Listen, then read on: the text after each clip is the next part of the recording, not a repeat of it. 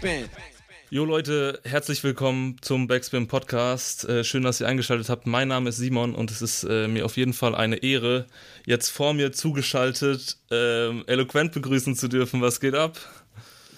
Einiges. Danke, dass du dir die Zeit nimmst. Ja, ich danke dir. Ähm, und äh, schade, dass wir uns jetzt nur sehen. Ich habe mich ja gefreut, dich nochmal auf, auf der oh, Tapefabrik ja. zu sehen, jetzt ich am Wochenende. Auch, ich habe mich auch gefreut. Ähm, ja, man ist ja jetzt leider kurzfristig ausgefallen, ey. Äh, wäre das äh, seit langem mal wieder Gig von dir gewesen? Also es wäre ja Set gewesen, aber äh, hast du schon gespielt oder wäre das schon. Nee, das wäre tatsächlich seit März letzten Jahres tatsächlich auch Blend in Mainz damals. Das war die letzte Show, bevor es dann richtig äh, losging mit Coroni. Und das wäre ein schöner Kreis gewesen, ja. Aber krass, einfach ein, ja. ganzer, ein ganzes Jahr ohne Show ist ja schon richtig heftig. Es sind jetzt anderthalb bald, ne? Krass. Ja, das ist der Wahnsinn. Also ich habe da mich auch in letzter Zeit viel drüber unterhalten, weil ich tatsächlich ein bisschen überfordert bin, weil ich irgendwie die Sach Sache insgesamt eher so eingeschätzt habe, dass es so richtig erst nächstes Jahr wieder losgeht mit Shows und eigentlich auch so meinen Frieden damit gemacht habe und es ganz äh, nett fand für mich, ein bisschen noch Zeit zu haben und äh, mich auf andere Sachen konzentrieren zu können. also 2022 hast du dich jetzt schon drauf eingestellt. Genau. Krass, ja. Und, und jetzt so nach anderthalb Jahren, ich habe im August ist jetzt ein Termin angesetzt, mal gucken, je nach Zahlen, ob das dann auch stattfindet. In Offenbach, das Blend, äh, genau. Ähm, ähm, ähm, ähm, und das, der Gedanke daran überfordert mich ein bisschen, ehrlich gesagt. Da direkt vor so vielen Leuten zu stehen, im besten Fall und ähm, mit so ganz großem Line-up und so weiter. Das, das ist schon viel. Ja, Blend ist natürlich richtig heftig. Ich meine, ihr feiert ja auch zehn Jahre Sichtexot. Genau. Äh, allein krass bestimmt für dich äh, ein richtiges Familientreffen da vor Ort zu haben, voll, oder? Passiert voll. doch sonst, also wann passiert es denn bitte, dass Sichtexot in so, so einer Zahl da zusammenkommt? Das ist in der Form heutzutage eher selten tatsächlich, ja, weil wir alle so ein bisschen verstreut sind. Ja, ich drücke auf jeden Fall die ja. Daumen, dass das funktioniert und wenn es stattfindet, Leute, wenn ihr irgendwie Danke. im Umkreis seid, Offenbach, dann kommt da auf jeden Fall hin. Äh, Blend Festival, sehr, sehr starkes Line-Up. Sichtexot. Ja. Ähm, Zwei Tage, ein Tag Sichtexot, ein Tag so. Ähm, sehr, sehr ja, krasses ja. Line-Up an beiden Tagen so. Lohnt sich auf jeden Fall. Ähm, aber ey, ich muss ja auf jeden Fall noch sagen, weil es ist, wir unterhalten uns ja nicht von ungefähr, du hast einfach eine Platte gemacht, mal wieder. Du hast ja eh immer so, so einen krassen Output und äh, jetzt eine krasse Kombi released mit äh, Morloco Plus versus Eloquent, Scheitern als Kunst heißt das Ganze. Erscheint am 20. August, ist es richtig? Ganz genau, ja. Geil, ey. Und ich glaube, ich, wir müssen auch gar nicht groß den Werbeblock aufmachen, weil ich, die Platte ist ausverkauft, oder? Die Platte, also wir können trotzdem gerne bewerben, weil die Leute sollen erstens, die Leute sollen erstens fleißig streamen und zweitens sind wir, habe ich heute die Nachricht bekommen, dass wir, ich hoffe, ich darf das jetzt sagen, ich habe eben extra nochmal nachgefragt, aber es war dann zu kurzfristig ähm, wir werden nochmal nachpressen, weil die, der Ansturm und die Nachfrage so hoch war. Also ich meine, ich habe noch nie eine Platte in sieben Tagen ausverkauft, 2000 Stück. Ähm, das ist der Wahnsinn. Und äh, wir werden jetzt das Cover vom äh, wunderbaren Pablo Pera, der auch für das Original-Artwork zuständig war, der wird da jetzt nochmal ein Cover-Flip machen quasi, dass, dass das nicht genau dieselbe äh, Geschichte wird. Und dann äh, werden wir da nochmal eine zweite Auflage gehen. Ja, crazy, Alter, das freut mich auf jeden Fall. Dann äh, alle HörerInnen, die jetzt am Start sind, wissen Bescheid. Ihr könnt noch eine Platte ergattern. Also ich fand's auch sehr, sehr krass. Sieben Tage sofort weg. Ähm, warten. Ich meine, wir hatten eine Single gedroppt zu dem Zeitpunkt. Also als Ausverkauf war, gab es nur eine Single und das Artwork so. Das ist schon verrückt, viel Vertrauen so. Danke an der Stelle an alle, die äh, bestellt haben so. Sehr geil, ey. aber da hast du bestimmt auch schon sehr gutes Feedback zurückbekommen, oder? Ja, wie gesagt, wir haben ja bisher jetzt nur, wir haben jetzt am Freitag die zweite Single gedroppt, als Video auch. Ähm, klar, das Feedback auf die zwei Songs war sehr gut, aber es sind halt zwei von zehn, ne?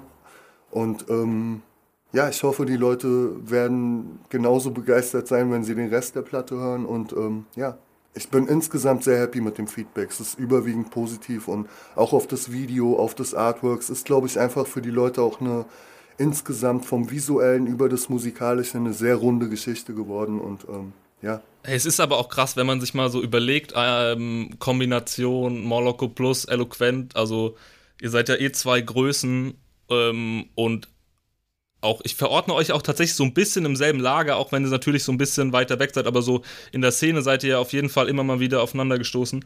Ähm, trotzdem aber ja doch ein ziemlich, also für mich erstmal ein Kontrast, wenn ich so an Beats von Moloko denke und an deine Raps vor allem, ähm, weil es ja auch, also Moloko-Sachen sind ja auch sehr atmosphärisch, oft ein bisschen langsamer und so. Ähm, und ich könnte mir vorstellen, dass du sehr, sehr wählerisch bist, was Beats angeht. Bin ich, ja. Bin ich auch vor allem durch, also war ich schon immer ein Stück weit, aber das wird natürlich mit den Jahren und mit den Releases nicht besser unbedingt. Und ich glaube, das ist auch total wichtig, dass man da super wählerisch ist und bleibt und wird, ähm, dass man einfach versucht, wirklich nur Sachen zu picken, wo man wirklich überzeugt ist, dass die, dass die einem was geben, dass man denen was Geiles hinzufügen kann und dass man damit arbeiten kann, geil. Ne? Also es gibt, der hat, ich habe sehr viele Beats gehört, um die Auswahl zu treffen, die ich letztendlich getroffen habe.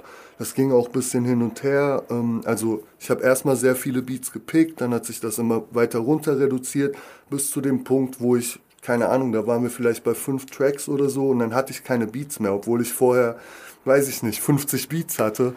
Ähm, genau, das, das, das, ähm, wie so eine gute Soße. Man reduziert das immer weiter runter, bis es halt wirklich nur noch die Essenz ist und dann am Ende musste er auch nochmal nachschieben, so. Aber das hat dem Ganzen gut getan. Sind, ich glaube, ich habe ne, hab da eine gute Platte mit ihm gemacht.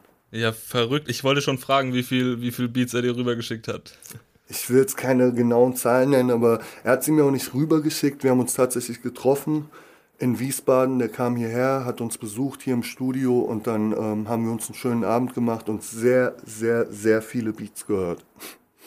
Und wie war es dann auf so ein bisschen, also auf den Beats zu performen? Also vor allem im Gegensatz zur letzten Platte ja auf jeden Fall ein ziemlicher Unterschied. Die letzte Platte war die mit Hulk Hoden, richtig? Mhm. Ja. Ähm, das ist schon was anderes, wobei es irgendwie der Kontrast noch stärker ist zu Modus Minus, sage ich ja. mal. Und nach Modus Minus hatte ich ja das, hatte ich ja das Projekt mit Talkoden, ähm, was dann wieder ein smoother Übergang war zu dem Ding mit Morlock. Weißt du, so wäre nach Modus Minus direkt Morlock gekommen, so das wäre vielleicht, ähm, was es chronologisch auch ist, tatsächlich. Also die Platte mit äh, Hoden war schon fertig, als ich die mit ähm, Morlocko angefangen habe. Ähm, ja, es war erstmal so natürlich, wow, ähm, ein anderer Vibe so. Aber wie gesagt, dadurch, dass ich ähm, einen riesigen Pool an Beats hatte zur Auswahl, konnte ich mir natürlich auch das picken, ähm, ja, was irgendwie gepasst hat. Ne? Also ist schwierig zu sagen. Ähm, am Ende des Tages äh, mag ich auch verschiedene Arten von Rapmusik und ähm, das ist dann gar nicht irgendwie so ein krasser Wechsel für mich. Ne? Es sind halt, es ist eine andere BPM-Zahl, es ist ein anderer Vibe, es ist ein anderes Universum, diese Musik, äh, die Beats, die er macht. Und ähm, da kann ich mich aber auch easy drauf einlassen und habe ich, glaube ich, auch ganz gut gemacht. Da kommt ja auch wahrscheinlich auf einfach sau viel zusammen. Ich meine, Moloko hat ja auch einen wahnsinnig hohen Output und ihr, ihr performt beide auf einer sehr, sehr krassen Qualität. Ähm, aber wie ist das denn bei dir? Bist du mehr so, also ich schätze dich so ein bisschen ein und bitte korrigiere mich sofort, wenn ich da falsch liege, dass du ein sehr spontaner Mensch bist, ja. was Mucke machen und was Schreiben angeht. Und ich könnte mir auch vorstellen, dass bei Moloko alles sehr, ja, das Konzeptalbum durch und durch und von vorne bis hinten und so weiter. Ähm, wie sah das aus, als ihr dann in Wiesbaden gesessen habt? Vor allem was jetzt so ein bisschen die, den thematischen Rahmen angeht. Hat sich das einfach so zusammengesetzt über die Zeit?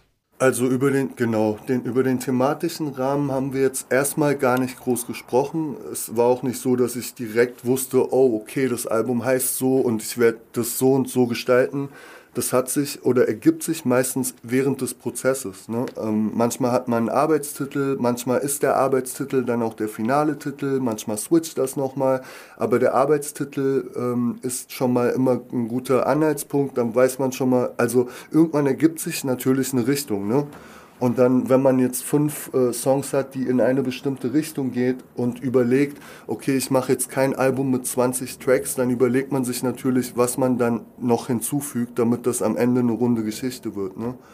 Ähm, abgesehen davon kann ich sowieso nur bedingt das beeinflussen, was ich schreibe, weil das, wie du sagtest, ist, ist aus einem spontanen Moment heraus meistens entsteht und weil es sehr stimmungsabhängig ist. Und ähm, ich glaube, die Platte Stimme, äh, spiegelt meine Stimmung, äh, die ich zu der Zeit hatte oder habe, ähm, ganz gut wider. Genau. Und deswegen, was ich sagen will, ich kann mich jetzt eh nicht hinsetzen und sagen, okay, jetzt brauche ich noch drei Party-Tracks, weil wenn mir nicht nach, also, weißt du, mir ist selten danach Party-Tracks zu machen und ähm, so gehe ich nicht an die Sache ran. Ne? Ja. Ich weiß, was du meinst. Er ist da schon sehr ähm, geordnet, was seine Konzepte und alles angeht, aber hier kam das Konzept wirklich bei mir durch den Prozess und natürlich auch, was er beeinflusst hat, ist natürlich die Beats. Er hat natürlich gesehen, okay, die und die hat er gepickt. Ja. Und als ich zum Beispiel keine mehr hatte, wusste er schon ganz gut, was ich mögen könnte und was nicht. Und hat mir natürlich entsprechend Sachen vorgeschlagen und das damit natürlich auch mit beeinflusst, in welche Richtung das weiterhin geht. Ja, aber wenn du jetzt schon beim Thematischen bist, äh, muss man schon sagen, ist ja ein, ein krass persönliches Album. Also, ähm, du hast es schon komplett gehört? Ja, auf jeden Fall, ja. Okay.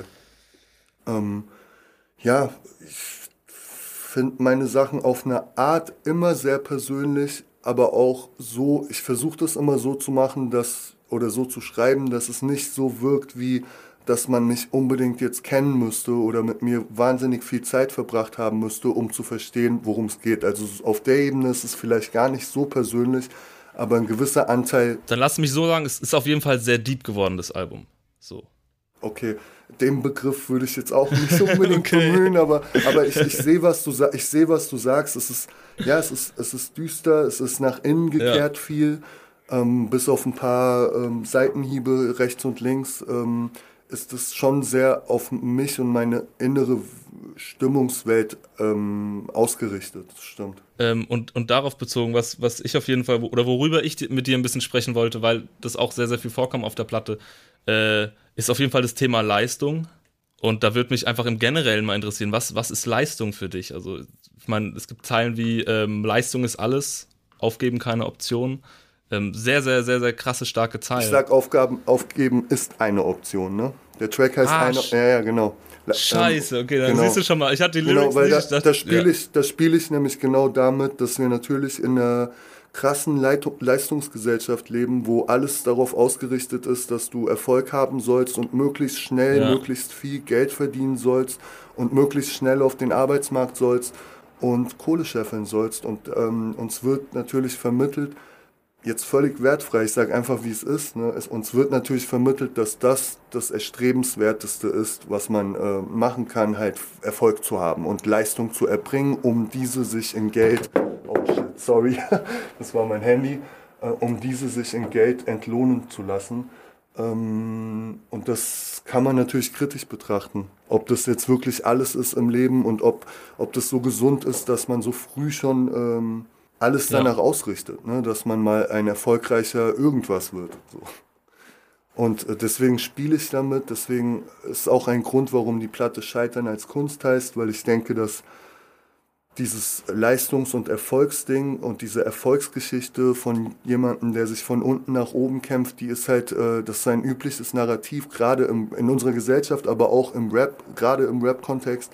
Und die, die, dieses Narrativ ist so omnipräsent und so äh, oft schon erzählt, dass ich denke, dass vielleicht auch mal ganz erfrischend ist, wenn jemand, der jetzt vielleicht nicht so der, ich spiele das ja auch nicht, nur ich, ich sehe mich selbst nicht als so einen erfolgreichen Typen. Ich, ich glaube, ich bin schon viel öfter gescheitert an Dingen und an mir selbst, als dass ich jetzt große Erfolge gefeiert hätte oder zu feiern hätte. Aber ich denke, es ist ganz erfrischend, wenn man auch das mal beleuchtet und auch mal die Kehrseite zeigt oder mal nicht die äh, schöne Happy End Geschichte erzählt, sondern vielleicht einfach auch eine, die nicht so toll verläuft. Ne?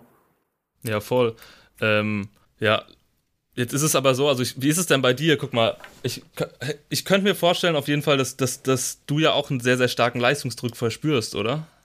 Ähm, Würde ich so nicht sagen. Das ist Gar eher, nicht krass. Das ist eher ein. Nee, Mann, weil guck, also jetzt mal Butter bei die Fische, guck dir meine Zahlen an. Ja. So, äh, guck dir meine Spotify-Zahlen an, guck dir meine, guck dir alles an so und ähm, frag mich das nochmal. Also da geht's nicht, da geht's nicht primär um, ich, ich verspüre da keinen Leistungsdruck. Es ist eher ein Getriebensein, würde ich das nennen. Ne? Ja. Ich, ich bin eher jemand, der sehr schwer zur Ruhe kommt, dem das natürlich auch wahnsinnig viel Spaß macht, aber der darin auch völlig, also ich, es, es hat so, es hat eine coole Seite, eine positive, schöne und eine Kehrseite und ähm, Ja, also ich, ich bin getrieben einfach und das kann, das, das führt zu einer wahnsinnigen Produktivität, aber natürlich zu einer ähm, massiven Unruhe auch, die, die konstant sich durch mein Leben zieht und ähm, da würde ich mir auch mal äh, was, also ich würde mir wünschen, dass ich das irgendwie ein bisschen anders handeln könnte, alles so. Tatsächlich manchmal. Es ist schon viel und ich bin auch, ich wundere mich manchmal selbst, ähm, wenn ich jetzt in den Ordner gucke, wo meine aktiv, wo Sachen sind, an denen ich aktiv arbeite, keine Ahnung, das sind jetzt schon seit dem Morlock-Album wieder 60 Sachen oder so, weißt du? Und dann denke ich manchmal so, ey, wann schläfst du, wann isst du, wann machst du mal was für dich? So, also das ist ja auch für mich, ich mache das ja auch für mich. Aber so, weißt du, auch mal soziale Interaktion oder sowas. Oder einfach schöne Sachen, die nichts mit, ich muss jetzt was fertig machen zu tun haben. Ja. Das, das kommt vielleicht hier und da zu kurz bei mir. Äh, und wie wirken sich dann die letzten anderthalb, fünf Jahre, wie haben sich die darauf ausgewirkt? Die haben es bestimmt auch verstärkt dann, oder? Die letzten anderthalb Jahre äh, in der Pandemie meinst du? Ja, klar.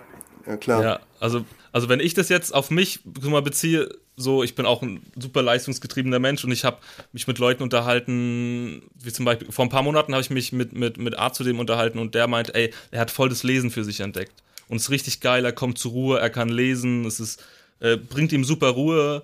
Und äh, was, ich, was ich super geil finde, das höre ich von vielen Leuten, ich höre das aber auch von Leuten, die, das ist so ein bisschen was, was ich auch erlebt, dann äh, einfach mehr arbeite. Ja, so, das, das ist eher bei mir der Fall. Also dadurch, dass äh, ich mich dann, weißt du, ähm, vor der Pandemie hatte ich mindestens jeden Monat eine Show, für die ich mich auch immer egal wie fit ich mich gefühlt habe, aus Prinzip immer mindestens einmal auch vorbereitet habe. Das heißt mindestens anderthalb, manchmal zwei Stunden Proben. Und ähm, äh, abseits vom Proben guckt man ja auch, oh, oh spiele ich heute mal was anderes, tausche ich ein Beat aus, versuche die Setlist zu aktualisieren. Und das ist immer, also es hört sich vielleicht nicht so an für jemanden, der 9 to 5 macht, aber auch das ist Arbeit im Kopf und ähm, Planung und Organisation und Proben. Und äh, ja, äh, da das weggefallen ist, also ist es tatsächlich so geworden, dass äh, das hat so einen gewissen Raum geschaffen und den habe ich aber gefüllt mit nur noch mehr ähm, Songs machen. So. was cool ist, was, was echt äh, zu viel schöner Musik geführt hat, aber ja, genau. Es ist eher das, was du zuletzt beschrieben hast, dass man dann zwar mehr Raum und Zeit hat, aber die auch nur mit Arbeit füllt. Ja, es ist so ein bisschen Fluch und Segen zugleich, oder? Ja, ja, voll. Ähm, jetzt hat letzt äh, Moloko, das fand ich sehr, sehr nice, der hat, ich glaube, auf Insta hat er gepostet ein Zitat von, ich weiß gar nicht, wie man ihn au richtig ausspricht, Emil Choran. Das war so, ich, ich habe hab das gepostet. Ach, du warst es ja. sogar, geil. Choran, ich sage immer Choran, aber ja, ja. Ich, ich, bin mir auch nie ganz sicher. Das Zitat, wer äh, zum Geistigen strebt, äh, wird das Scheitern höher stellen als jeden Erfolg. Ja. Fand ich sehr, sehr stark. Ich auch, ich auch. Ähm, da ist doch aber auch, also würdest du denn dann sagen, du scheiterst an, an Stellen? Jetzt mit der Platte, wenn du sagst, guck, guck dir meine Zahlen an? Das gar nicht mal. Das, das sehe ich nicht unbedingt als Scheitern. Daran messe ich nicht Scheitern oder Erfolg an Zahlen so. Ja. Ähm, ja, ich scheitere ganz oft, während ich schreibe, wenn, wenn, also in ganz vielem, was mit dem Musikprozess, aber auch mit privaten Dingen zu tun hat, ähm, bin ich sehr gut darin zu scheitern. Ich denke aber, Scheitern ähm, ist erstmal für die meisten total negativ, kann aber gerade im Kunstbereich ist es, glaube ich, wesentlich zu scheitern und Fehler zu machen, um, um ähm, sich weiterzuentwickeln, um Dinge zu verstehen, um, um Sachen zu lernen. Ne? Also es gibt keinen, der, also es gibt keinen guten Künstler, der keine Fehler macht oder der nicht scheitert, so glaube ich. Ja, 100 Prozent. Da ist ja auch dann auch die Frage, ob das Scheitern dann auch als solches so negativ ist. Weil eben, wenn du halt viel mitnimmst, man ja auch sehr, sehr viel daraus lernen kann und äh, wie du auch sagst, man sich ja auch einfach krass weiterentwickelt.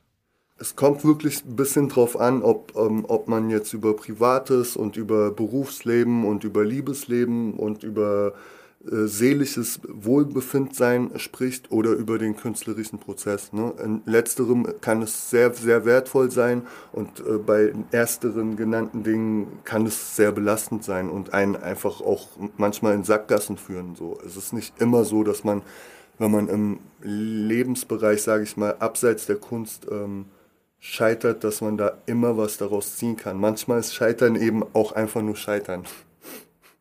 Das muss man auch sehen. Also es hat, es hat wie alle Dinge äh, mehrere Ebenen und verschiedene Seiten so. Ne? Ja, safe. Ähm, was, was ich auch immer wieder gesehen habe für eine Thematik, ist auf jeden Fall das Leben im Dreck, was das sich immer wieder spiegelt. Und ist so crazy, ähm, weil wenn ich an, an Wiesbaden denke, ich komme auch aus dem Rhein-Main-Gebiet und dann sehe ich immer irgendwie, also ich, ich denke da zumindest so ein bisschen an Wiesbaden und sehe da immer irgendwie, man hat so das Gefühl, du hast eine reiche Stadt und Landeshauptstadt ist und so auch. weiter und ist so. Ja? Die schließt, ja, das ist es. Ähm, schließt natürlich aber auch nicht aus, dass es hier einen Haufen Menschen gibt, die wirklich, wirklich beschissen leben und ähm, die allerlei Probleme haben und dass es hier auch, äh, ja, Problembezirke klingt immer so äh, schwer, aber klar, das gibt es hier auch. Es gibt hier auch Außenbezirke, wo sozial, überwiegend Sozialhilfeempfänger oder sozial benachteiligte Menschen leben und ähm, mit einem hohen Ausländeranteil und so. Das gibt es hier alles auch, wie in, wie in den meisten Städten. So, das, jede Stadt hat so ein gewisses Image und das von Wiesbaden ist saubere, schöne, reiche Kurstadt. Aber auch hier gibt es äh, die Kehrseite der Medaille. So, klar. Ja, die dann auch meistens irgendwie so ein bisschen versucht wird zu verstecken. Auch einfach, habe ich so das Gefühl. Wahrscheinlich von den Imagehütern und Pflegern, ne? Also, klar. Und ähm, ja. Ja, ey, was würdest du denn sagen? Ey, wie hat dich die, die, die Stadt geprägt musikalisch? Weil es ist ja auch eine Stadt mit, ey, guck mal, allein jetzt Tapefabrik, äh, Tapefabrik, so im Schlachthof ist ja allein schon, also auch geil, dass es einfach so fette Kulturstätten gibt. Ich meine, ich mein, ja. früher gab es noch den, den Rollpalast dazu, ähm, hunderte Studios und es gibt ja auch einfach auf der anderen Seite auch sehr, sehr viele Möglichkeiten.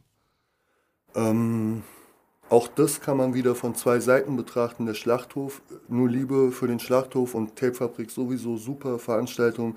Aber ähm, der Schlachthof war auch mal was anderes. Es war eine andere Form der Begegnungsstätte, als es heute ist. Ne? Heute ist es alles ein bisschen geordneter und sauberer und organisierter ähm, und für manche vielleicht auch besser. Es gibt auch ähm, Menschen, die sagen, das ist nicht mehr der Schlachthof, wie wir ihn kennen, wie er uns geprägt hat. Als ich auf, aufgewachsen bin, war das eine ganz andere Nummer.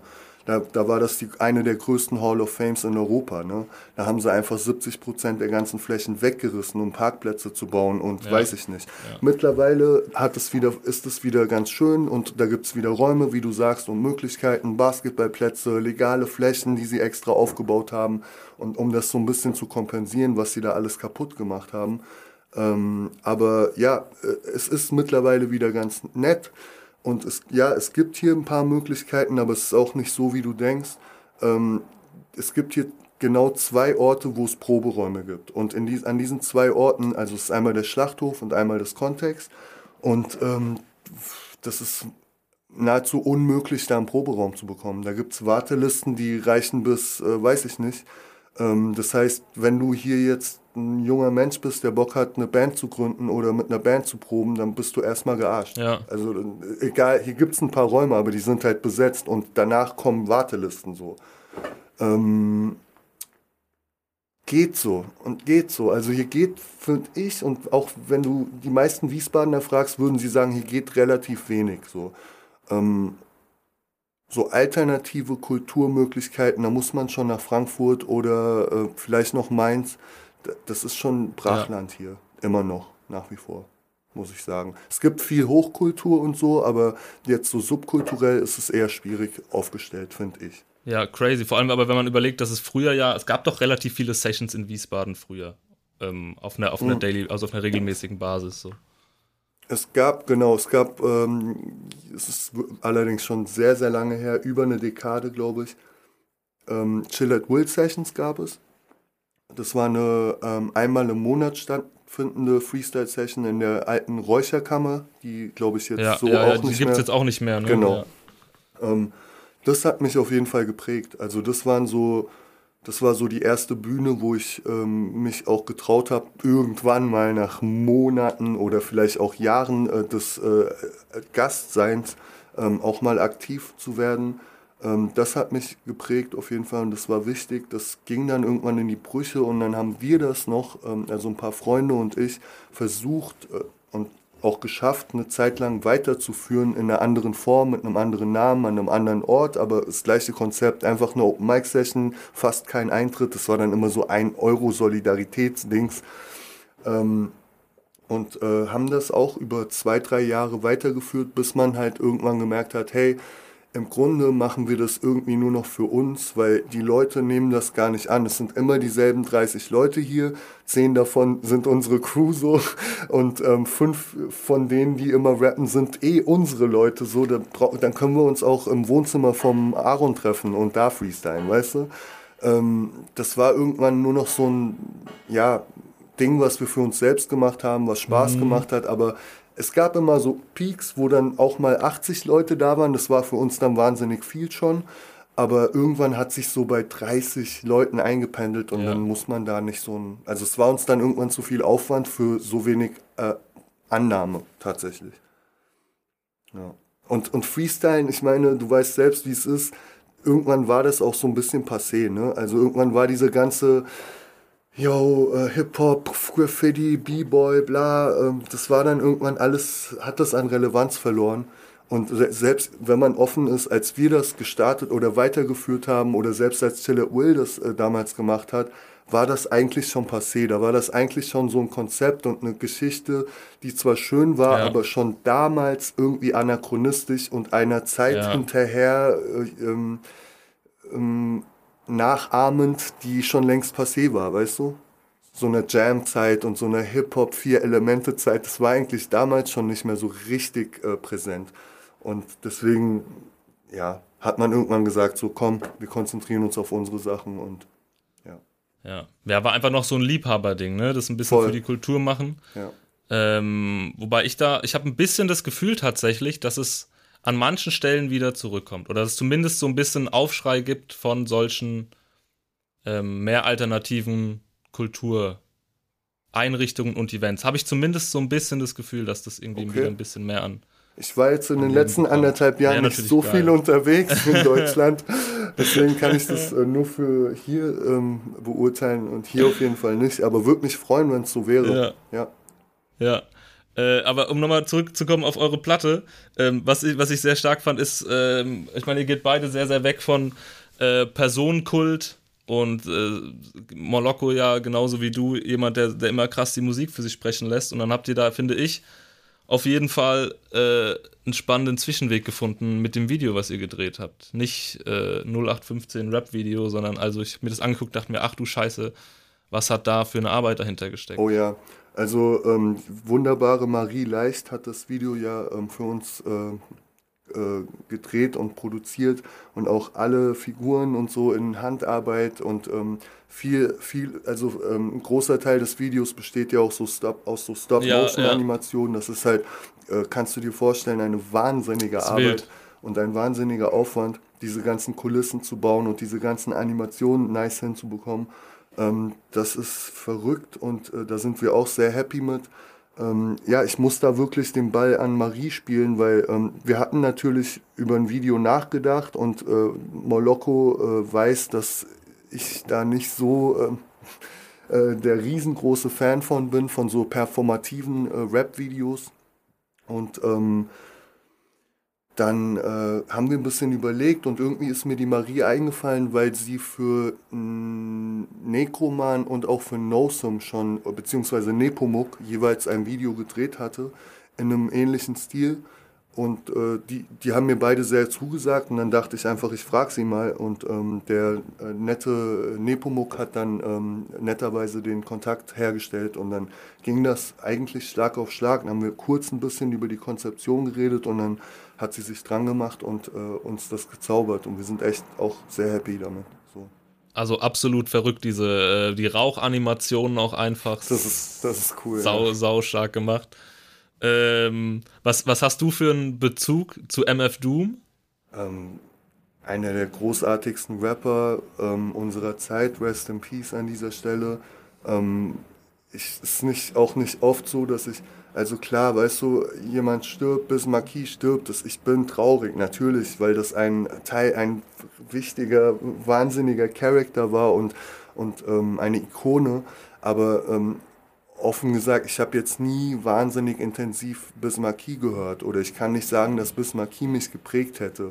Aber MF Doom und das ganze Mysterium, was er um seine Persona ähm, aufgebaut hat, auch die ganze Geschichte von KMD, von Love X zu ähm, jahrelangem äh, äh, in der Versenkung verschwinden. Dann gibt es da Geschichten, dass er obdachlos war und es ihm gar nicht so gut ging eine Zeit lang. Und wie er dann zurückkam und quasi nochmal eine neue Ära ganz anders geprägt hat mit diesen verrückten Beats und Samples, mit so Spider-Man-Samples und ähm, all, alles, was damit zu tun hat, hat mich so fasziniert und geprägt. Und ähm, jetzt haben wir noch gar nicht von seinen Webskills geredet und von seiner Art zu schreiben und zu reimen und Bilder zu machen und ähm, seine assoziative ähm, Schreibweise. Es ist alles so prägend gewesen und so ähm, wichtig und ein wahnsinniger Charakter und ähm, wahnsinniger Verlust für die Hip-Hop-Szene und tatsächlich einer der, wo ich wirklich, wirklich tief traurig war, als ich die Nachricht kurz, wie alle wahrscheinlich kurz vor,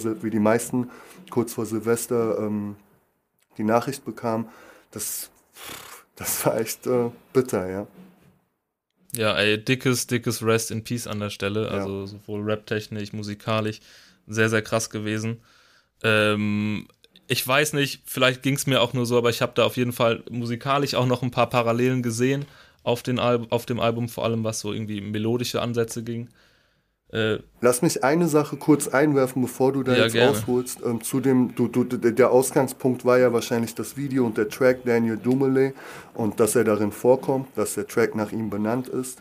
Ähm, ich muss dir sagen, der Track hieß zuerst anders und er hat noch gelebt, als ich den Track, äh, als der Track war fertig, da hat er noch, beziehungsweise da gab es noch nicht die Nachricht seines Todes. Und der True, äh, Track hieß eigentlich Doom Type Beat, weil mir beide Beats so Doom-esque Doom vorkamen vom Vibe her. Und ähm, Moloko fand den Titel aber gar nicht gut, hat er mir mit Handzeichen zu verstehen gegeben, weil er spricht ja nicht. Ähm, und dann haben wir uns, äh, konnten wir uns erst gar nicht einigen, weil ich den Titel total gut fand. Und äh, dann kam die traurige Nachricht und dann kam von ihm der Vorschlag, dass wir doch einfach das nach seinem bürgerlichen Namen ja, nennen ja. sollen.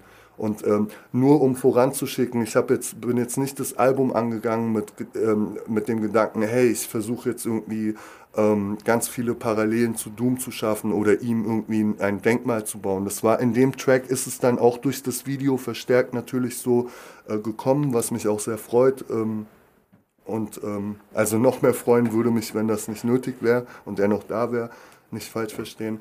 Aber ähm, ja, genau, das wollte ich noch voranschicken. Ich dachte, ja, ja, auf jeden Fall. Ich dachte aber auch, vor allem, also wenn ich den, den Beat von Was sagen die, da musste ich irgendwie dran denken, mit dem Saxophon, was da noch mit drin ist. Stimmt, ähm, auch mit dieser schönen, so ja, und auch mit dieser schönen 80er Jahresnäher. Ja, genau, das war ja. so, ein, so ein Motiv, wo ich, wo ich irgendwie da zurückdachte und dachte, ey, ja, gut, das war das hat für mich auf jeden Fall auch Doom-Type. Ähm, und sehr, sehr krass, zumal ich aber auch äh, gehört habe, dass es auch nicht äh, kein Sample war, dass es, äh, glaube ich, sogar eingespielt war. Ähm, Habe ich mir sagen lassen. Ähm, ich glaube, du verbringst da jetzt was durcheinander bei dem ähm, etwas wie ah, bei der ersten ja, Szene, ja, die wir ja, gedroppt haben. Stimmt, ja. Da ist Saxophon drin das und das ist von genau, das ist von Anthony Drawn, unserem unserem äh, Sichtexot Label Ex, Ex, Executive und ähm, genau, das ist von ihm. Ansonsten ja. ist das schon, da sind Sachen eingespielt auf dem Album, aber das sind dann eher Synthes und Synth-Bässe und Synth-Flächen und sowas. Ja, ähm, ja, ja. Du hast, genau. Ja, da hast du recht, da habe ich äh, den Track tatsächlich verwechselt. Ähm, was sagen die, war der Track mit Tufu. Ähm, genau, da gibt es auch, ich dachte auch gerade Saxophon, ja, ja, weiß ja, der nee, jetzt nee, mehr nee, als nee, ich. Nee. War für mich halt sehr, sehr spannend, weil ich das, das Album quasi als MP3 geschickt bekommen habe und dann einfach geguckt habe, okay, ey, ich habe versucht, mir irgendwie Lyrics rauszutippen und hier und dann gemerkt, ey, Digga, das ist auch Tufu, oder? Und dann nochmal nachgehört und dann dies, das geguckt oder so. Ja, deswegen sehr, sehr krass. Ähm, hat es für dich einen Unterschied gemacht, dass über Mofo rausgekommen ist? Nö, es war, für, es war naheliegend. Ne? Also ähm, die, das ist ja eine Reihe auch, diese Versus-Reihe. Da gab es ja eine mit Desfeta, dann die zweite mit A zu dem SK, die, wie ich sehe, da hinten auch an der Wand As hängt, wenn mich ja, nicht alles ja, täuscht. Right. genau. Ähm, und das war jetzt der dritte Teil. Äh, und genau die anderen zwei kamen ja auch auf äh, Mofo Airlines. Deswegen wäre es jetzt irgendwie unsinnig gewesen, das woanders zu ja. releasen. Das stand gar nicht im Raum. Also es war klar, dass es über Mofo kommt. Und ich bin auch ganz froh, der, ähm, Ähm, Morlock Dilemma kümmert sich da ja drum und äh, macht das sehr gut und äh, nimmt mir da auch sehr viel ab, so dass ich wirklich äh, jetzt zum Beispiel so einen Termin wie heute, den äh, muss ich halt alleine wahrnehmen, weil Moloko Plus nicht spricht. Aber dafür macht, wird da sehr viel im Hintergrund gemacht, um mir äh, das Leben leichter zu machen und da bin ich sehr dankbar und Ja, das läuft ja, auch ja. sehr gut. Was, was hast du so mitgenommen von der Arbeit mit ihm im Studio? Ähm, ich muss ehrlich sagen, im Studio zusammen waren wir gar nicht. Er war einmal hier, wir haben diese Session gehabt und haben äh, einen Großteil der Beats gepickt, für, die letztendlich auf dem Album äh, gelandet sind. Ähm, und waren dann natürlich danach im regen Kontakt. Ne? Also was Arrangements und alles Mögliche angeht, das, da- das war schon eine enge Zusammenarbeit, aber dann natürlich auch durch die Entfernung Wiesbaden-Berlin, das sind schon über 600 Kilometer, glaube ich, ähm, äh, ist, nicht, ist kein Katzensprung, dann noch mit, der, mit den ganzen Beschränkungen und so. Das war ähm, einfacher, das dann übers Internet zu machen. Und äh, so ist auch der, die Platte letztendlich entstanden. In enger Zusammenarbeit, aber über Hin- und Herschicken am Ende. So. Ich, ich finde es absolut verrückt. Also so ein, so ein krasses Kollabo-Ding über Distanz finde ich einfach nur stark. Ey, aber es ist im Grunde genauso, weißt du, im, in, im Studio ist halt geil, es ist unmittelbarer, man muss nicht erst ein Handy in die Hand nehmen, man kann anders miteinander flachsen und so, das ist klar und das wünsche ich mir auch viel öfter. Ähm, aber letztendlich ist es ähm, genauso, weißt du, äh, weil ähm, wenn man im Studio sitzt und ich zum Beispiel schreibe, dann bin ich ja auch nur am Schreiben. Dann sitzt er nicht da und sagt, ey, mach mal so, mach mal so, sondern ich mache meinen Teil, dann fang, fängt er an zu arrangieren, dann bringe ich mich da noch ein, sag, ey, können wir da vielleicht das so machen, kannst du da vielleicht was wegnehmen, kannst du da mal einen Low-Pass machen, keine Ahnung. Versuche da auch noch irgendwie meinen Senf zuzugeben, wenn ich denke, dass es Sinn macht. Und äh, das wäre im Studio nicht, nicht ganz anders. Ich glaube, es ist so sogar teilweise effektiver, weil man sich nicht extra treffen muss. Ich kann arbeiten, wann ich möchte. Ich kann um 3 Uhr morgens, wenn ich möchte, einen Track machen, wenn der, wenn der gute Moloko Plus vielleicht schon äh, schläft. Und äh, umgekehrt genauso. Ne? Man ist nicht so aufeinander angewiesen. So, ja. Und ist trotzdem natürlich dann da, wenn irgendwas gemacht werden muss, macht man das natürlich dann trotzdem im Verbund. Ne? Ähm, bist du noch in dem Studio ähm, bei dir unten? Nicht bei dir unten, aber ich hatte gehört, du bist letztes Jahr in ein neues Studio gezogen, oder? Vor circa zwei Jahren bin ich in mein erstes, ja, Studio ist ein großes Wort. Ich, ich nenne es Proberaum meistens, aber ähm, es, im Grunde ist es mein Studio. Ich nehme hier alles auf, äh, hier wird alles gemacht und ähm, genau vor circa zwei Jahren. Ja. Bist du, bist du, bist du denn eher Tagmensch oder Nachtmensch, was das angeht? Ähm, tendenziell eher Nachtmensch, aber es kann auch durchaus sein, dass ich tagsüber eine Idee habe oder ein Beat mich äh, so catcht, dass ich überhaupt keine Lust habe äh, zu warten und dann schon loslege. Ähm, rein ähm, praktisch ist es besser, nachts zu arbeiten hier, weil hier natürlich wahnsinnig viele andere Studios und Proberäume noch sind. Und ich weiß nicht, ob du es gerade hörst, im Hintergrund wird gerade Drums geübt. Dann wird's hier, wird hier Unterricht gegeben, teilweise an Kinder, Saxophonunterricht und allerlei Geschichten, Piano. Und äh, direkt neben mir ist so eine äh, Desert, wie, wie nennt man das? Desert Doom Stoner Metal Band. Äh, das ist auch immer sehr lustig. Und ähm, das kam auch schon mal vor, dass ich dann, weil die auch unterschiedliche Probezeiten irgendwie haben, dass ich dann mal irgendwie aufnehmen wollte und dann legen die grad los mit Proben und dann ist halt vorbei. Dann kann ich, dann muss ich halt, dann muss ich die drei Stunden warten, bis die fertig sind und dann kann ich arbeiten. Deswegen versuche ich tendenziell, also rein stimmungsmäßig schon, aber auch jetzt von den Gegebenheiten hier mit den Räumlichkeiten ist es einfach besser und schlauer nachts aufzunehmen. Ist dann einfach ruhiger. Das ist aber auch irgendwie das Bild, was sich bei mir im Kopf ergibt, wenn ich so die Platte höre, dass du abends im Studio sitzt, einfach auch wegen der Atmosphäre, weil alles eben auch so ein bisschen düster ist, alles einen so ein bisschen auch aufsaugt einfach. Ist so, ja. Ich, ich habe auch ähm, ungefähr um den Zeitraum, als wir hier reingekommen sind, angefangen von Papier auf Handy zu wechseln, also äh, Texte schreiben. Und ähm, genießt es sehr. Man es klingt, wie doof es auch klingt, aber ich dunkel dann wirklich teilweise alles hier ab und stehe dann hier im Dunkeln mit meinem Handy. Das ist halt illuminiert, das ist ganz praktisch. Und Ja, ja, aber dieser Handystrahl, der Ja, dann Mann. hochkommt, ne? keine Ahnung, so, ja, ja. Bietet sich auch an bei der Mucke, die ich zuletzt, äh, äh, zuletzt in letzter Zeit gemacht habe. Also das ist jetzt auch keine Sunshine Happy Hippo äh, Mucke, das ist nicht der Vibe. Und dann äh, bietet sich das auf jeden Fall auch mutmäßig an, das eher nachts zu machen. Ja, das, das äh, leuchtet auf jeden Fall ein. Bist du auch eher so der pessimistische Typ?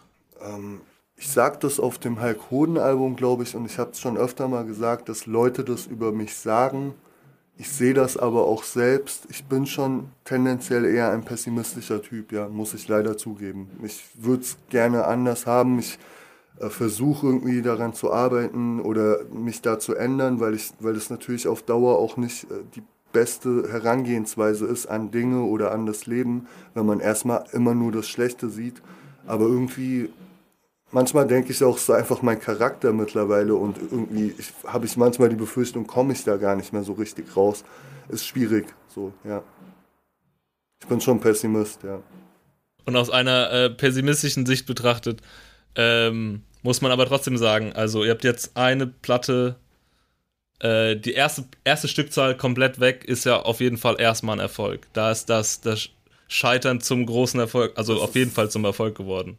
Das ist Wahnsinn, ja, da bin ich auch super dankbar. An der Stelle auch vielen Dank an alle, die so großes Vertrauen haben, dass die, wir haben die in sieben Tagen ausverkauft, äh, die 1000 Stück und ähm, da gab es erst eine Single, weißt du, also das Ja, schon, es gab nicht mal das Video so. Ja, das ist schon, also da habe ich schon teilweise so gedacht, ey Leute, so wartet doch mal, bis ihr ein paar Tracks gehört habt, so, also äh, nochmal vielen Dank für das Vertrauen. Ich hoffe, ihr äh, werdet die ganze Platte so genießen können wie die ersten zwei Singles und, ähm, aber ich denke schon, ich glaube, die ist echt ganz gut geworden so und ähm, hoffe, ihr seht das auch so. Ähm, das heißt, du hast jetzt aber auch Tour, Tourplanung äh, für dieses Jahr noch nicht viel gemacht, oder? Gar nicht. Ich sträub mich auch ein bisschen davor, weil, ähm, ja, du siehst es ja an der Tape-Fabrik so, ähm, an, an, an diesem Beat-Ding, was sie jetzt vorhatten, Backyard, Beats im Backyard oder wie das hieß. Ähm, es ist schwierig. Ne? Also ich, ich würde mich auch nicht wundern, wenn die Fallzahlen jetzt durch diese Delta-Variante und so weiter wieder steigen und das äh, Blend auch nicht stattfindet. Ne? Deswegen finde ich es gerade schwierig. Es ist gerade schon, ich will nicht rumjammern, aber es ist gerade schon wirklich auf eine Art eine Belastung, mich gut vorzubereiten auf diese Blend-Show mit dem Hintergedanken die ganze Zeit, ey, am Ende findet das gar nicht statt weißt du so. Und dann, und, ja, und dann kommt die Enttäuschung. Ja, ne? ja die Enttäuschung und man denkt halt so, ähm, ja, wofür habe ich jetzt meine, weißt du, ich treffe mich dann immer mit einem Homie und wir proben und so und das ist halt auch Arbeit und auch für ihn so, weißt du, das sind dann immer mindestens zwei Stunden, die draufgehen, plus Anfahrt und Rückfahrt und ähm, I don't know. Also ich tue mich schwer damit, jetzt eine Tour zu planen, weil ich glaube nach wie vor, dass so richtig cool das erst irgendwann, wenn überhaupt frühestens nächstes Jahr, so richtig wieder losgehen kann. Und ich bin mir auch noch nicht sicher, ich habe ja noch kein Konzert gespielt bisher, ob das richtig geil ist mit diesen Beschränkungen und so. Ne? Ich bin gespannt, wie das, wenn es Blend stattfindet, wie es dort sein wird. Ähm, ich bin da ja quasi nicht als Gast, aber ich kann ja, man hat ja dann ein Gefühl dafür, ob das für die Leute cool ist, ob das ein geiler Vibe ist. Und das muss ich erstmal irgendwie für mich auch herausfinden, bevor ich da jetzt irgendwas plane, weil um jeden Preis spielen ist jetzt auch, ich spiele gerne, es ist auch ein riesen finanzielles Thema tatsächlich, weil die meisten Einnahmen in den letzten Jahren nur durch, also tatsächlich durch die Shows kamen, wie bei vielen Musikern. Und äh, das ist ein großer Teil, der weggefallen ist. Das ist sehr bitter. Aber jetzt nur deswegen, um jeden Preis, in jeder Rahmen, also unter jeder Rahmenbedingung da jetzt Konzerte zu spielen und zu planen, das muss nicht sein. Ich, ich versuche, ich gucke jetzt mal, ob und wie das Blend wird und dann sehen wir weiter. So, ich ja. gucke Schritt für Schritt jetzt. Ja, ja, also wenn Festivals spielen, wenn Konzerte spielen, dann so, dass es auch richtig funktioniert, richtig rüberkommt. Ja, voll. Voll. Also ich kann das verstehen. Gerade, ich glaube auch bei der Tape-Fabrik war das ein, also abgesehen, ich glaube, da gab es ja mehrere Faktoren. Ich will, will da jetzt auch nicht zu tief reingehen. Es tut mir auch sehr leid für die alle Künstler und natürlich die Veranstalter, dass das so ins Wasser gefallen ist. Aber ich kann es auch ein Stück weit verstehen. Es war halt sehr kurzfristig und ich glaube, ein wesentlicher Faktor war auch, da, da es ja keine Live-Rap-Geschichten gab an diesen zwei Tagen, es war ja nur Auflegerei und Beatsets und sei mal ganz ehrlich, wenn du jetzt als Gast irgendwo hingehst, regulär zu einem Beat-Konzert oder zu einem Auflegekonzert, dann willst du doch mit Leuten tanzen und mit Leuten sein und soziale Interaktion auch mit Leuten, mit denen du nicht gekommen bist, weißt du so? Und das wäre ja dann, das ist ja dann in der Form so richtig alles gar nicht möglich, wenn man nur an seinem Platz sitzen muss und so. Und ich glaube, das hat auch vielleicht die Leute abgeschreckt, weil so ein Rap-Konzert mit Vocals und Texten kann man sich meinetwegen, wenn es die richtige Musik ist, auch im Sitzen anhören und Spaß dran haben. Aber jetzt so, wenn dann einer geil auflegt und du willst eigentlich voll abgehen und das sind so voll die überall so Grenzen, dann ist es schwierig, ne? Und deswegen, ich, ich hoffe, dass sich das alles bald mal, äh, dahingehend normalisiert, dass wir einfach wieder in Anführungsstrichen normal ja. Konzerte spielen können, weil so richtig Bock auf äh, äh, die Möglichkeiten, die man jetzt hat, ist cool, verstehe mich nicht falsch, für alle Veranstalter und so ist super wichtig, dass das jetzt irgendwie wenigstens wieder anrollt. Aber jetzt so aus Künstler und ich glaube auch aus Fansicht wünschen sich alle, dass das irgendwie wieder ohne Restriktionen und so hoffentlich dann im nächsten Jahr wieder weitergeht. Ja, auf jeden Fall. Also, ähm, ich weiß nicht, Autokino-Konzert, ähm, hm. Nee. Nicht. Nee. Also nette Idee, ist cool. Es, es war auch, ich finde es immer begrüßenswert, wenn Leute sich alternative Konzepte ausdenken für solche, in solchen äh, problematischen Zeiten. Aber come on, so, weißt du, das ist ein, weiß ich nicht. Autokino ist cool, wenn man einen Film guckt, aber ich weiß nicht, Konzert so aus dem Auto heraus, ich weiß nicht. Ja, ich habe mir am Anfang letztes Jahr auf jeden Fall sehr, sehr viel angeguckt, was so Online-Sachen angeht. Weil da irgendwie, ja. es war auf einmal weg und man hat sofort alles mitgenommen, was geht. Hat ja dann aber auch, also kam es mir ja, so vor, dass das wieder krass abgenommen hat und das hat aber auch so ein bisschen meine Motivation. Also auch wiedergespiegelt, weil ich dann auch gedacht habe, okay, der Mut kommt halt nicht so ganz rüber, wie wenn ich jetzt halt irgendwo in Schuppen in ein Konzert gehe. Ja, und, und wie gesagt, aus Künstlersicht eben auch, die sitzen dann halt vor einer Kamera. Das ist nice, das mal zu machen und so, aber ich glaube, auf Dauer, du willst halt einfach ja, so blöd es klingt, aber dieser Energieaustausch findet nicht statt, äh, wenn du ein Streaming-Konzert machst. Weder für dich noch für den Künstler so. Du kannst eine Donation machen, so, das ist cool, aber das sieht ja der Künstler in dem Moment nicht und kannst irgendwelche Emojis schicken, aber der kriegt das ja alles, wenn überhaupt, im Nachhinein mit, das Feedback. Und das ist natürlich was ganz anderes, als wenn du Leuten in die Augen schaust, die deine Texte vielleicht äh, mitrappen oder singen. Das ist eine ganz andere Geschichte so. Ne? Ja, auf jeden Fall, glaube ich, ey. Hast du denn jetzt schon Pläne, was du mit deinem ganzen Material machst, was du bis jetzt angeschafft hast? Ja, ich ähm, fange gerade so langsam an zu planen, visuell und ähm, äh, versuche das jetzt langsam anzugehen, mache mir da aber auch gar keinen Stress, weil ähm, dieses Jahr kommen noch, also das Projekt mit äh, Moloko Plus kommt dieses Jahr noch und ganz zum Ende des Jahres ist auch noch eine Geschichte geplant, da will ich jetzt nicht zu viel verraten. Ähm, und dann, das ist eh für nächstes Jahr und dann mache ich mir jetzt überhaupt keinen Druck. Ich gehe das ganz in Ruhe an, mache auch noch weiterhin Tracks dafür. Das ist noch nicht zu, das Projekt. Und ähm, ja, ich glaube, das wird sehr gut, aber ähm, genau, ich, ganz langsam geht jetzt die Planung los, visuell und äh, Konzept, ja, konzeptmäßig. Ähm, aber ich mache mir da keinen Druck. Ey, sehr krass, sehr geil. Es ist, es ist für mich sehr, sehr krass zu hören. Ähm, und sehr gut, dass du das äh, so entspannt angehst, auf jeden Fall. Ich finde, da sollten sich, sollten wir uns alle äh, mal eine Scheibe abschneiden, vor allem jetzt. Ja, ich meine, die Entspannung kommt, ich muss sagen, die Entspannung kommt, kann ich mir natürlich jetzt nur leisten, weil ich dieses Jahr schon so relativ viel gemacht habe, so. Und äh, jetzt auch noch zwei Sachen kommen. Und ähm, ich natürlich, selbst wenn ich wollen würde, könnte ich jetzt nicht irgendwo noch ein Album dazwischen schieben. Es würde dem, das, dafür ist mir das Material zu schade und es wird der ganzen Geschichte gar nicht gerecht werden und auch einfach musikalisch gerade gar nicht passen nach der Morlocco-Geschichte. Da muss erstmal ein bisschen Luft sein, dann kommt was anderes und dann nächstes Jahr die neuen Sachen. Ähm, das ist einfach dem Umstand geschuldet, wie gesagt, dass jetzt noch zwei Sachen kommen. Wir sind jetzt ja auch schon im August äh, bald und. Ja, ey. Dann, ey, ihr habt auf dem Schirm, 20.08. kommt die Platte, Blend Festival 14. Ähm, es gibt noch Tickets, ey, ich hoffe, hoffe, dass das stattfindet, wirklich. Ähm, es, äh ich auch, ich auch. Kauft euch ein Ticket, auf jeden Fall. Wenn irgendwas sein sollte, kann man das ohne Probleme zurückgeben und sein Geld zurückerstattet bekommen oder es äh, einfach behalten und äh, zum nächsten Blend, zum nächstmöglichen gehen. Ich bin mir aber ziemlich sicher, dass es stattfinden wird. Kauft euch ein Ticket. Ja, Mann, Leute, ey, dann, ähm, das war's an, von, von meiner Stadt. Ich danke dir, Ello, auf jeden Fall für deine Zeit. Es ist eine, eine krasse Platte geworden. Scheitern als Kunst. Es ist äh, danke. auf jeden Fall nicht gescheitert. Und ähm, ich, ich danke dir, dank dir vielmals, dass du dir die Zeit genommen hast, mit mir ein bisschen zu quatschen. Danke, Simon, äh, dass, dass du dir die Zeit genommen hast. Vielen Dank dafür. Nichts zu danken, Hat ey. Spaß gemacht. Ansonsten, wenn du noch was hast, hau gerne raus. Ähm, äh, dann. Ja, wie gesagt, Scheitern als Kunst, 20. August. Ähm, wir werden eine Zweitauflage nachschieben für die Leute, die jetzt nicht schnell genug waren oder sein konnten. Das hätte keiner so erahnen können, dass das so schnell geht. Dafür äh, machen wir eine Zweitauflage mit einem netten Coverflip. Ähm, die Instrumental-LP der, Version, äh, der, der Platte ist noch zu erhältlich auf kapitalismus-jetzt.com, äh, HHV und Vinyl Digital und das war's dann auch mit der Werbung. Ey, ich muss da sagen, ich, ich freue mich direkt, weil ich bin, ich habe ich hab die noch nicht bekommen und ich habe auch die letzte ASK-Platte nur Zweitpressung bekommen, weil ich auch dachte, ah, die war ja auch nach zwei Wochen oder so. Ich dachte, ach, ja. scheiße. Aber sehr geil. Und du hast jetzt die erste, erste noch nee, bekommen? Nee, ich habe die zweite oder? noch. Ich habe die zweite bekommen. Die erste, ich, die war weg und ich war natürlich erstmal. Äh, ich meinte jetzt bei der Scheitern als Kunst. So. Hast du da die erste Auflage noch? Oder? Nee, ich habe die erste nicht okay, bekommen. Okay, Deswegen, aber ey, ähm, die, die Zweitpressung, ich bin sicher nicht die einzige Person, der es so geht. Ich glaube ähm, auch, hoffentlich. Ja, Mann, ich freue mich drauf. Ansonsten, Leute, ey, bleibt gesund. Ähm, und hoffentlich sehen wir uns demnächst irgendwo auf dem Gig. Das wäre schön. Ciao, ciao. Ciao. Yeah. Here we go. This here's hip hop. Word up. Stop, look and listen.